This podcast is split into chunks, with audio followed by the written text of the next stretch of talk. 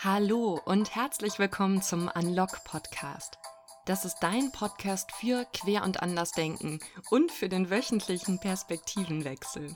Ich bin Nadine Lilienthal, Coach, Gründerin und Juristin. Ich freue mich sehr, dass du heute da bist und möchte über ein super wichtiges Thema heute mit dir sprechen, mit dem ich mich schon seit einiger Zeit beschäftige und du vielleicht auch. Und zwar ist das das Thema Privilegien im Zusammenhang mit allen Fragen von Gleichbehandlung, Rassismus, Chancengleichheit und so weiter. Und ich habe für mich festgestellt, mit der in den letzten Monaten ja auch wieder sehr aufgeflammten Diskussion rund um Rassismus und die Behandlung und Chancengleichheit von People of Color, dass das ein Thema ist, wo wir viel tiefer reingehen müssen und wirklich ja eine Bereitschaft mitbringen sollten, auch an uns zu arbeiten und wirklich nochmal in die Lehre reinzugehen, weil ich glaube, Rassismus und Ungleichbehandlung und alles, was damit in Zusammenhang steht, ist oft etwas, was wir auch in Deutschland geschichtlich bedingt gerne kategorisch ablehnen und von uns weisen. Und gleichzeitig sind wir natürlich auch in einem System aufgewachsen, was sich uns einfach völlig eingeprägt hat. Und wenn wir nicht mit sehr viel Bewusstsein da dran gehen, dann merken wir das gar nicht.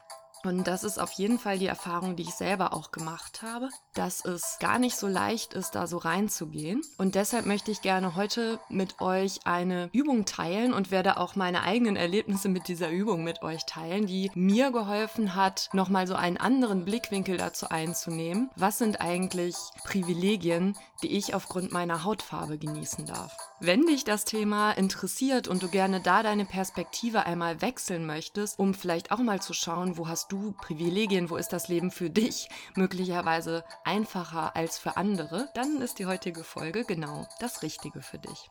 Hallo, schön, dass du da bist und dich mit mir gemeinsam diesem ja manchmal gar nicht so einfachen Thema stellst. Weil wenn wir uns mit diesem Thema beschäftigen, erfordert es ja wirklich eine tiefe Auseinandersetzung mit uns selber. Das, was ich heute mit dir teilen möchte, basiert auf einer Idee, die Tupoka Oget in ihrem Buch Exit Racism geteilt hat. Das habe ich in den letzten Tagen gelesen und fand es sehr interessant. Also ich kann das auf jeden Fall weiterempfehlen für jeden, der sich mit der ja, Frage Rassismus, kritisches Denken, wie finde ich einen guten Umgang damit und wie kann ich auch etwas selber beitragen zu Gleichbehandlung und gegen Rassismus. Also wer sich mit diesen Fragen beschäftigen möchte, dem kann ich das Buch auf jeden Fall ans Herz legen. Ein Punkt, den ich sehr spannend fand, der in diesem Buch gleich am Anfang klar wird, ist, wir sprechen über uns als Menschen weißer Hautfarbe nie vom Weißsein.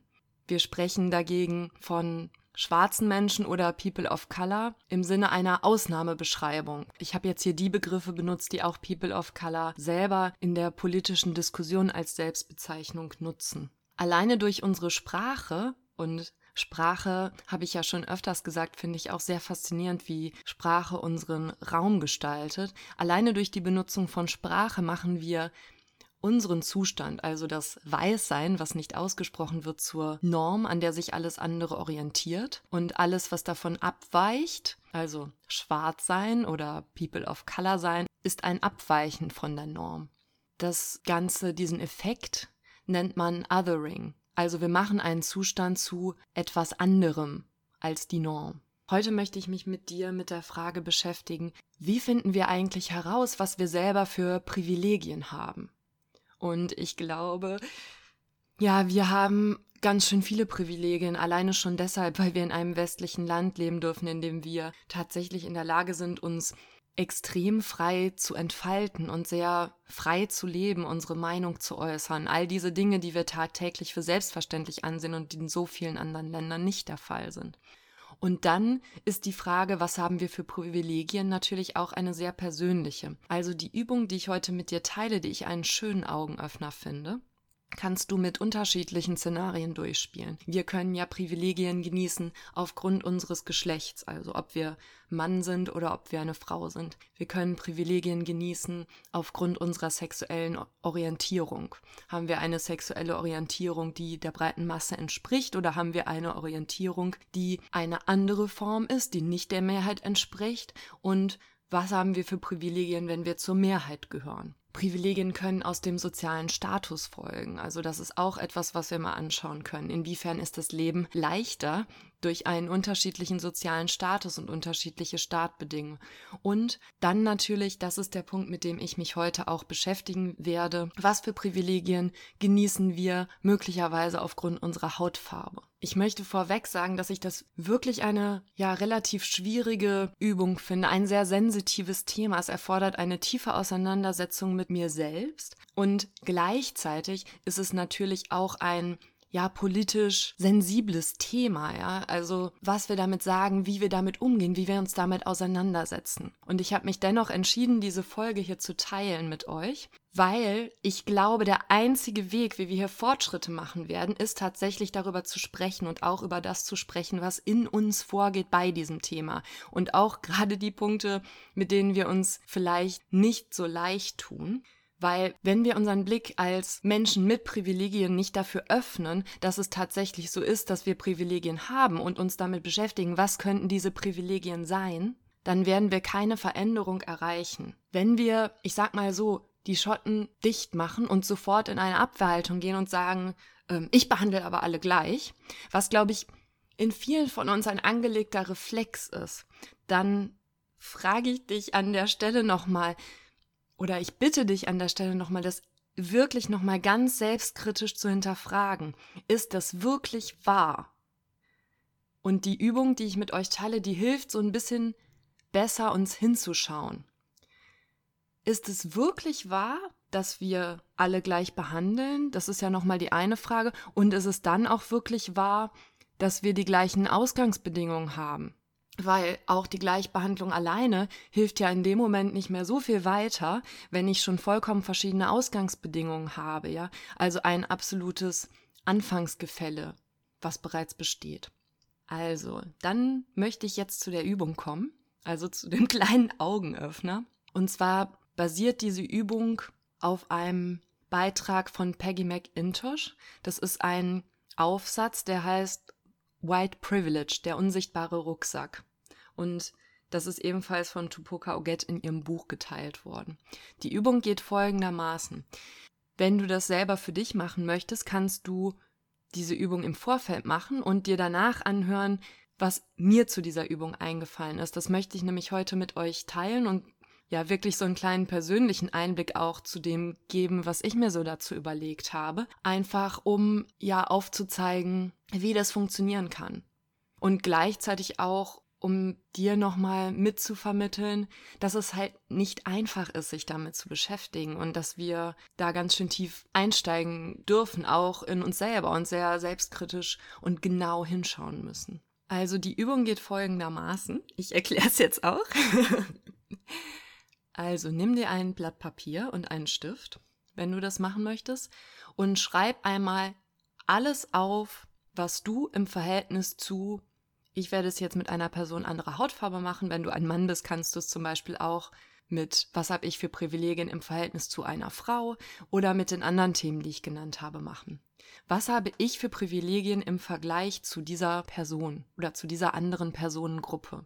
Und es geht an der Stelle wirklich einmal darum, in die Schuhe der anderen Personengruppe, in die Schuhe der anderen Person zu steigen. Wie fühlt sich der ganz normale Alltag, den ich habe, an für jemanden, der eine andere Hautfarbe hat? Wenn eine Person of Color meinen Alltag leben würde, wie würde sie oder er diesen Alltag erfahren? Wenn du die Übung gemacht hast und vielleicht jetzt deine Liste vor dir hast, möchte ich an der Stelle noch ein paar von meinen Gedanken dazu teilen, ein paar Punkte, die auf meiner Liste sind, für dich auch nochmal so als Denkanstoß. Und ja, ich fange mal damit an. Ich muss mich nicht fragen, ob ich wegen meiner Hautfarbe unterschätzt werde, man also vielleicht davon ausgeht, dass ich weniger gebildet bin oder in einer anderen Position bin, als ich tatsächlich bin. Wenn ich WhatsApp-Symbole suche, finde ich leicht verschiedene Männchen oder Frauen in meiner Hautfarbe, mit denen ich mich identifizieren kann. Wenn mir jemand eine Wohnung oder einen Job nicht gibt, dann muss ich mich nicht fragen, ob das vielleicht an meiner Hautfarbe lag. Ich habe kein Problem damit, Make-up zu kaufen, und wenn ich Make-up mit der Bezeichnung neutral kaufe, dann passt es auch zu meiner Haut, ohne dass ich mir weitere Gedanken darüber machen muss. Die Frage, wo kommst du her, löst in mir nichts Besonderes aus. Und wenn ich auf diese Frage antworte und sage, ach, ich komme aus dem Köln-Bonner Raum ursprünglich, dann wird auch niemand fragen, äh, aber wo kommst du wirklich her? Kindheitsspiele, die ich gespielt habe, wie Wer hat Angst vom schwarzen Mann oder Bücher wie Pippi in Takatuka-Land, die lösen in mir grundsätzlich schöne Kindheitserinnerungen aus und sie sind nicht für mich ein Moment, den ich vielleicht damit verbinden muss, jemand zu sein, von dem andere aufgrund der Hautfarbe Angst haben. Wenn ich auf der Arbeit bin oder mit Freunden etwas unternehme, dann ist meine Hautfarbe das Normale. Daher kann ich, wenn ich möchte, das Thema Hautfarbe relativ leicht komplett aus meinem Alltag ausblenden. Wenn ich ein Taxi nehmen möchte, hier zum Beispiel in Berlin am Rosenthaler Platz, also mitten in Berlin Mitte, dann mache ich das einfach. Ich muss nicht zwei oder mehr Taxis fragen, ob ich vielleicht mitgenommen werde. Und das Letzte, das hatte ich euch schon mal erzählt, das ist eine Erfahrung, die ich tatsächlich gemacht habe, als ich mit Freunden unterwegs war, die People of Color sind. Das sind ein paar Punkte von meiner Liste. Ich möchte jetzt auch noch drei Punkte ergänzen, die Peggy McIntosh auf ihrer ziemlich langen Liste hat, also den Artikel kann ich euch auch empfehlen. Sie schreibt, wenn ich mit der verantwortlichen Person spreche, dann kann ich mir ziemlich sicher sein, dass das auch eine Person ist, die meine Hautfarbe hat. Ich kann Karriere machen, eine tolle Position bekleiden und mich beweisen, ohne dass ich damit rechnen muss, als leuchtendes Beispiel aller Menschen meiner Hautfarbe angesehen zu werden. Wenn ich erkläre, dass ein rassistisches Problem oder eine Benachteiligung vorliegt, dann werden Menschen mir mit mehr Aufmerksamkeit zuhören und ich werde glaubwürdiger für beide Positionen sprechen können, als eine Person of Color das könnte. Also so viel zu dieser Liste und vielleicht ist es für dich auch eine Anregung, nochmal genauer hinzuschauen, auch an Stellen, wo wir recht selbstverständlich darüber hinweggehen, uns einmal klar zu machen, wie viel leichter der Alltag für uns eigentlich ist. Und ja, ob jetzt diese Punkte auf meiner Liste tatsächlich so sind für, für jeden anderen Menschen, der vielleicht eine andere Hautfarbe hat, das weiß ich natürlich nicht. Ich versetze mich hinein und ich lese Erfahrungsberichte und dennoch ist es natürlich ein individuelles Erleben, wo wir uns beschränkt oder privilegiert fühlen. Und gleichzeitig gibt es schon ja gesellschaftliche Strömungen und Muster, die immer wiederkehrend sind. Und diese zu erkennen und zu sehen, unsere Sensibilität dafür zu schärfen und so Menschen zu unterstützen, die nicht die gleichen Privilegien genießen wie wir. Das ist in meinen Augen eine Fürsorgepflicht, eine zwischenmenschliche Verantwortung füreinander, die wir dadurch haben, dass wir das Glück hatten, in dieser Zeit, an diesem Ort und mit den Privilegien, die wir jetzt und hier haben, geboren worden zu sein. Und was sicher auch immer hilft, um die ganzen individuellen Unterschiede zu erfassen, ist jemand anders wirklich zuzuhören und sich ja mit dem Bewusstsein für die Möglichkeit, dass jemand anders es vielleicht schwerer hat als wir, in eine Unterhaltung zu begeben und dort wirklich aufmerksam zuzuhören und die Ohren zu spitzen, Fragen zu stellen, sich zu öffnen für die Möglichkeit, dass du es einfacher hast und dass du Privilegien hast. Und dass das vielleicht etwas ist, wo du mit einer kleinen Handlung es für jemand anders einfacher machen kannst. So, das war die kleine Übung und ich weiß, das war jetzt heute nicht die leichteste Kost und ich glaube, es ist ein sehr wichtiges Thema, deswegen habe ich mich entschieden, das heute mit euch hier zu teilen und vielleicht ist es für dich eine kleine Anregung, auch im Alltag noch mal ein bisschen genauer hinzuschauen. Und auch eine Erinnerung daran, was wir alles für Möglichkeiten haben und wie viel ja, Glück wir haben, dass wir jetzt und hier so sein können, wie wir sind. Also, wenn dir der Podcast gefallen hat, dann freue ich mich sehr über eine 5-Sterne-Bewertung bei iTunes oder über eine Weiterempfehlung. Und ich wünsche dir jetzt noch einen wunderbaren Tag, wo auch immer und mit wem auch immer du ihn verbringst.